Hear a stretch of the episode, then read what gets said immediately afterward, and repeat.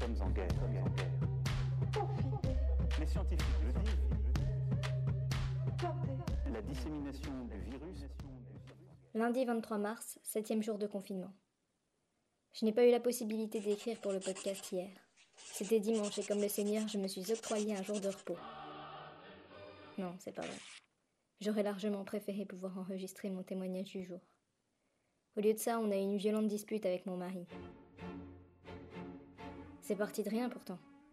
J'ai voulu faire une machine, et en sortant le linge, j'ai découvert plein de petits bouts de mouchoirs coincés dans les mailles des pulls. Mon mari, pour la énième fois, avait laissé un vieux mouchoir dans ses poches de jeans. Je lui ai reproché, un peu agacé, et ça ne lui a pas plu. Le ton est monté, c'est parti en vrille. Il m'a reproché mon manque d'intérêt pour lui, m'a envoyé à la tête que je ne faisais aucun effort pour que cette période se passe de façon à peu près viable, que j'étais froide et distante, que je n'avais aucune considération pour lui, qu'il était angoissé et que ça se voyait que je n'en avais rien à foutre. C'est vrai, j'en ai rien à foutre. Il est tout le temps angoissé. Au début de notre relation, j'ai essayé de faire ce que j'ai pu pour tenter d'apaiser son anxiété. J'ai essayé beaucoup de choses, mais j'ai vite compris que c'était une entreprise vaine. Il a vu un psy pendant dix ans, a bouffé toutes sortes de psychotrophes et rien n'a marché. Alors j'ai vite compris qu'il était comme ça et qu'il n'y avait rien à faire. Et plutôt que d'être moi aussi angoissée par son angoisse, j'ai pris le parti de m'en foutre. Mais là, je lui ai pas dit que je m'en foutais. J'ai quand même tenté de le rassurer avec des arguments rationnels, ceux-là même qui n'ont aucun effet. Je lui ai dit Ne t'inquiète pas. Tu as bien respecté les consignes, on est confiné depuis sept jours, on n'a vu personne, il n'y a pas de raison que tu sois touché. Tu aurais déjà déclaré la maladie sinon. Et là, il s'est énervé de plus belle, en disant que je comprenais rien à rien, qu'il n'y avait pas que le virus qui l'inquiétait, qu'on était au bord d'une crise économique sans précédent, d'un crash mondial, d'un effondrement généralisé, que les banques allaient faire faillite, que toutes nos économies allaient disparaître, qu'on n'aurait plus rien.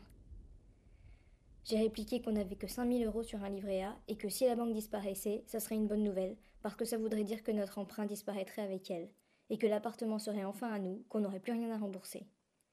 Là, il m'a dit que je planais à 3000, que j'étais complètement inconsciente, qu'on allait prochainement crever de faim et qu'on finirait par tous s'entretuer pour de la nourriture, que plus rien n'appartiendrait à personne, que ce serait la loi du plus fort.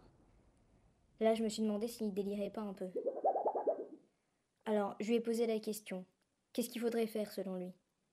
Il m'a dit que c'était trop tard, qu'il aurait fallu aller se réfugier à la campagne dans un coin isolé, où on aurait pu cultiver nos légumes et couper du bois pour se chauffer. Alors j'ai à nouveau essayé de le rassurer en lui disant que je ne voyais pas pourquoi ni comment on en arriverait à de tels extrêmes, qu'il fallait juste être patient et que pour l'instant la loi du plus fort, c'était la loi de l'État. Que ça, oui, c'était inquiétant. Que s'il y avait une raison d'être anxieux, c'était peut-être celle-là, cette privation de liberté qui venait de plus en plus dure, parfois même sans fondement, et que si ça pouvait le rassurer, c'était le signe d'un état fort. Il n'a pas voulu poursuivre la discussion et s'est enfermé dans la chambre d'amis avec la télé. Depuis, on prend nos repas séparément et on ne se parle plus. Nous sommes en guerre. Nous sommes en guerre. en guerre.